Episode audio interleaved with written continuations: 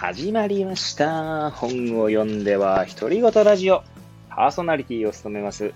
変な髪型をしたポンコツ薬剤師こと町田和俊でございます。はい、どうもどうも。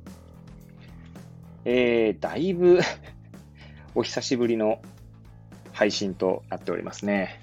2週間は空いてはおりませんが、まあ、2週間弱ってとこですか。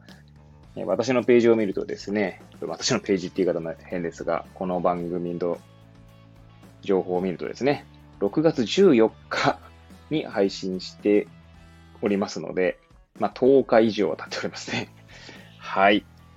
ということでですね、改めまして、この番組はですね、私が図書館で借りてきた本をですね、まあ、紹介したり、読んだ本をですね、えーなんだろう、ただただ読んだ本に対してただただ感想をつぶやく、えそんな番組になっております。はい。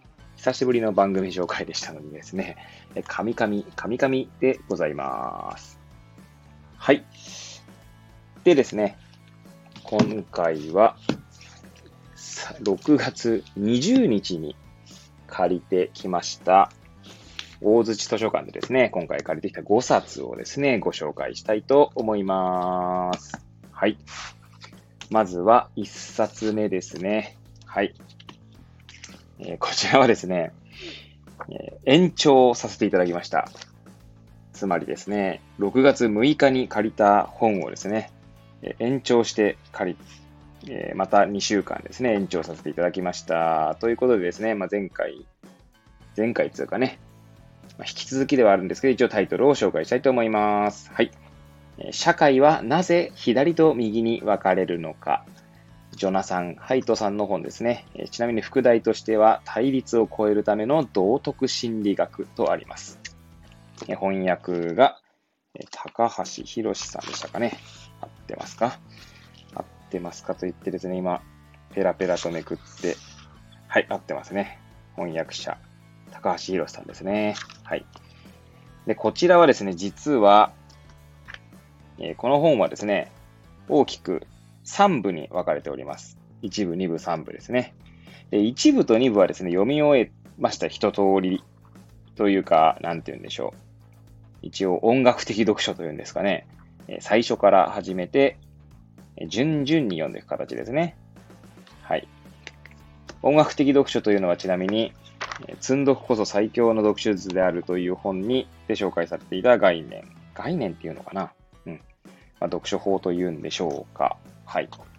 まあ、ちなみに音楽的読書に、えー、なんだろう、対応しますのは、絵画的読書ということでですね。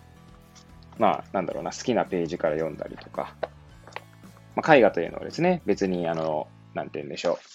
いろんな人が絵画を見る際にですね、どこを見るかっていうのは人それぞれだったりとか、まあどこに時間をかけるのかっていうのも人それぞれだったりしますので、読書もですね、まあ、好きなページを読むとか、まあ、広い読みっていうとちょっと語弊はあるのかもしれないですけど、順番とかもですね、えーまあ、例えば、なんでしょうね、この、この本で言えば2部から読み始めるとか、あんまりそういう人はいないかなと思うんですけれども、はい。まあ、えー、つまり話が脱線しましたが、音楽的読書でですね、2部までは読み終わりました。はい。まあ、頭の中にはそんなにちゃんと残っているのかっていうと、甚だ疑問ではありますが、ちょっと3部がですね、この本ね、3部が一番多分分厚いんですよね。なので、ちょっと3部を読み終えたいな、なんて思って延長しました。はい。ということで、1冊目は延長しました。社会はなぜ左と右に分かれるのかでした。そして2冊目。はい。時間は存在しない。カルロ・ロベッリさんの本になります。翻訳された方がですね、富永星さんですね。はい。この本はですね、2019年の8月30日に日本語訳が出た本になりますね。日本で出版されたものになります。これは現著はいつなんでしょうね。あ、えー、2017年ですね。から2018年にかけて、あ、ごめん、本、あ、なさい。えー、翻訳者の後書きのところを読んでおりますが、2017年から2018年にかけて、原書とその英語版が刊行されるとってあるので、そういうことですね。はい。今から、もうでも2017年だと、まあ、5年は言い過ぎて 4, 4年ぐらい前の本なんですかね。はい。で、この本はですね、ちなみに NHK 出版から出ております。でこの本なんですけどもね、まあ、なぜこの本を手に取ったかというと、まあ、いつものですね、おなじみの、えー、私がいつも聞いております、 Voicy のですね、荒木博行のブックカフェで、荒木マスターがですね、確かこの本を紹介していたというかですね、たびたび放送内にこの本のタイトルが出てきてたんですよね。ちょっとどういう経緯でこの本を知ったのかというと、少なくともブックカフェの中であったのは間違いないですけれども。はい。で、読んでみたいなと思っていたので、まあ、大寿司図書館にですね、これがね、ああったんですよ。で、まあ、借りて読んだんですけれどもですね、読んだというかもう読み終えたんです、実は。はい。6月20日に借りても実は読み終えたんです、全部一通り。まあ、音楽的読書ですけどね、これもね。はい。まずですね、この本結構読みやすいんですよね。はい。意外と文字も大きくてですね、まあ、一般の方向けに書かれている本っていうのもあって、まあ、物理学の本にはなるんでしょうけれども、とても読みやすかったので、これはですね、えー、早速紹介していきたいななんて思いますので、あまりここでは語らずに、えー、あと残りの3冊を紹介していきたいと思います。で、ここでですね、改めて、大寿司図書館で借りる本5冊のですね、ルールとしてはですね、私の中のですけど、マイルールとしては、1冊、えー、ハードカバーの重めの本を読ん、えー、借り、2冊目としてはですね、新書ですね。で、残りの3冊はですね、一応絵本だったり、雑誌だったりを借りるっていうのがマイルールだったんですが、えー、もうそ、その、今回借りた、6月20日に借りた2冊ですね。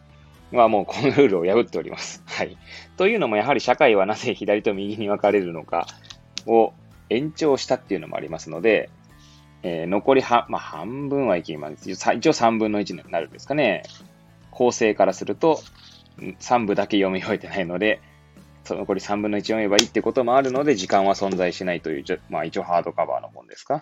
ただこの本はですね、206ページで全部読み終える形ですかね。あ正確に言うと役者後書きま、翻訳者の後書きまで読むと217ページ。比較的サクサク読める本ですし、そんなに分厚くない。まあ、一応ハードカバーの本なんですが、新書と同じような感覚で読める本でしたので、まあ、あんまりまじ、まあね、そそんなね、マイルールの紹介はさておきなんですけども、残りの3冊もですね、今回はですね、絵本でもなければ、え雑誌でもありません。はい。えー、紹介していきたいと思います。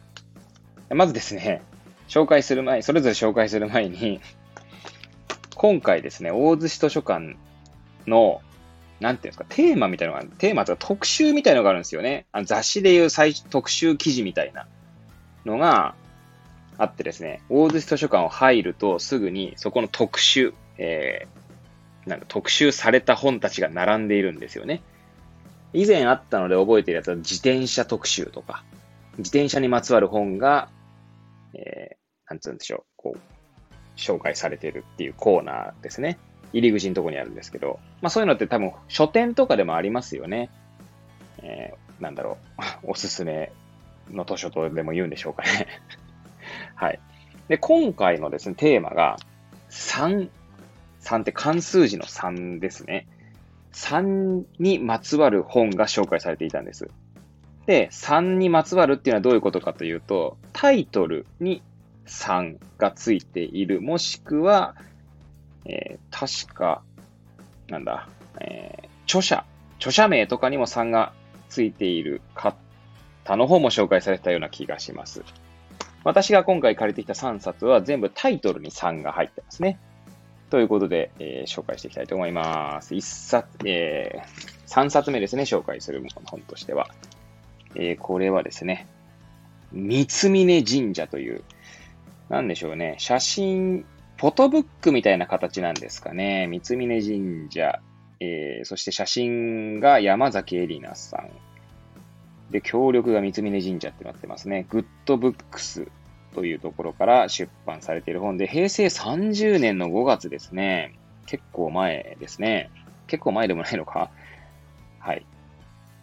で、この三つ、これは、まあ、結構写真が多いので、パラパラパラってめくってですね、いい写真が多いなとか、あんまりちゃんとは読んでないんですけれども、三峯神社、実は私も三峯神社というところもですね、初めて知りました。三峯神社という存在をですね。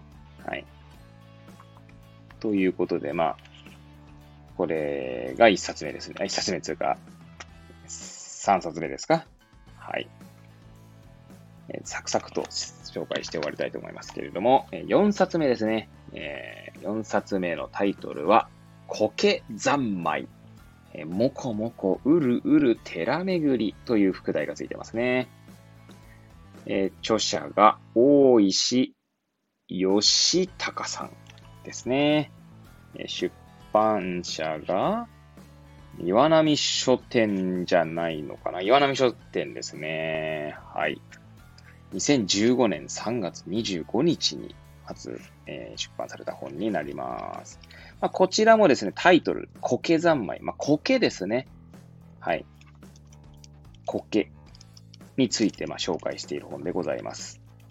で、前半はですね、本当にいろんな苔の図鑑のような形、まあ、図鑑は言い過ぎか。まあ、いろんな苔が紹介されてまして、後半部分はですね、解説がされています。そもそも苔って何ですかとかね。いや、実はこれパラパラって今これ紹介する過程で、えー、こうやって読んでるんですけど、意外と面白そうだなと改めて思いました。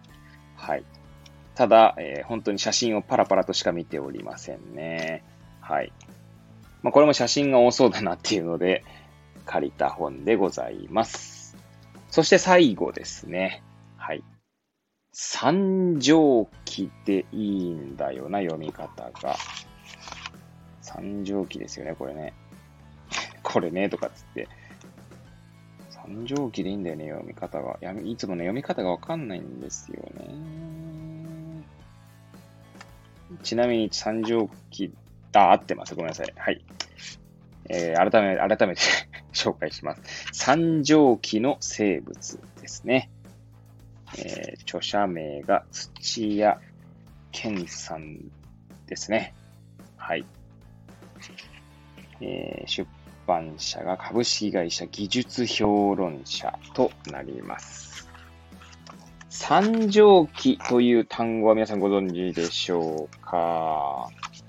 地質の年表を表す言葉になっておりますね。これは、目次の次に年表が書かれているんですけれども、えー、なんつう、線っていうんですかね、先、先カンブリア時代、古生代、中生代、新生代という大きなくくりの中にですね、え細かく分かれていきます。原始生物時代、エリアカラ期、カンブリア期、オルドビス期、シルル期、デボン期、石炭期でいいんでしょうかね。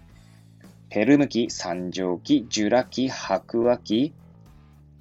これは、古第三期と読むんでしょうか。古いという字に第三ですね。期。新第三期、第四期で現在に至るって感じですね。はい。で、まあ、三条期というとですね、まあ、恐竜がいた時代ですね。はい。ちなみに三条期の次はジュラ紀です。ちなみに三条期とジュラ紀をの間がちょうど約2億100万年前ですね。す2億100万年前か。一応地球誕生が約46億年前とされておりますので、されておりますって言い方も変だね。な、ですので、まあ、その地球の誕生からすると、まあ、全然、なんだろう、最近の出来事になるんでしょうね。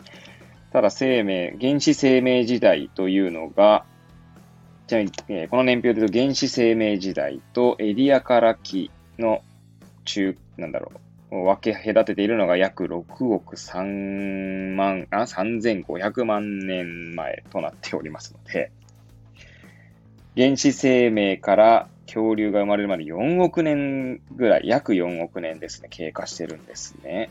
いや、誕生してるわけじゃないのか。すいません。三畳紀に至るまでが4億年ですね。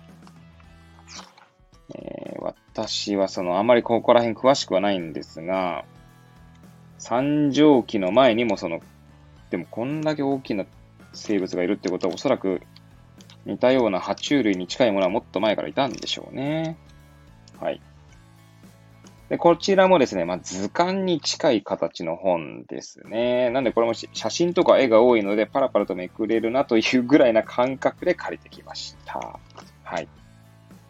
でもね、この手の本もですね、先ほどの苔三昧に続きまして、多分読み始めると面白いんでしょうね。なんで、ここら辺、この3冊に関しては絵画的な読み方で、ちょっと興味をそそれるところだけ読んでみようかな、なんて思ってますね。なんで、まあ、この放送でですね、紹介することはないかと思うんですけれどもね。はい。という感じで今回は 6月20日に借りてきた、大洲市町立図書館で借りてきた5冊を紹介させていただきました。図書館から借りてきた本を紹介する回としてはですね、意外と早めに終わりましたね。はい。ということでですね、今回の放送はここら辺で終わりたいと思います。はい。こんなね、ぐだぐだした放送ですけれども、最後までお聞きいただいた方がいるのであれば、えー、至極、えー、至極、えー、ものすごくですね、感謝申し上げます。ものすごく感謝申し上げます。変な言い方になってしまいましたが、はい。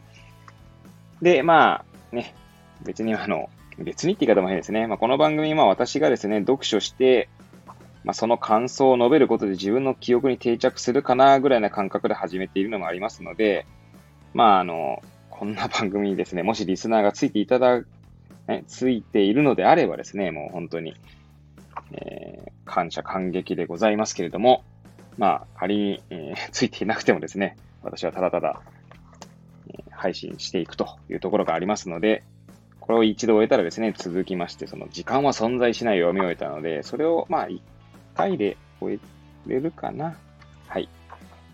えー、次回はですね、時間は存在しないを配信していきたいと思います。はい。というわけでですね、次回またお会いいたしましょう。さようなら。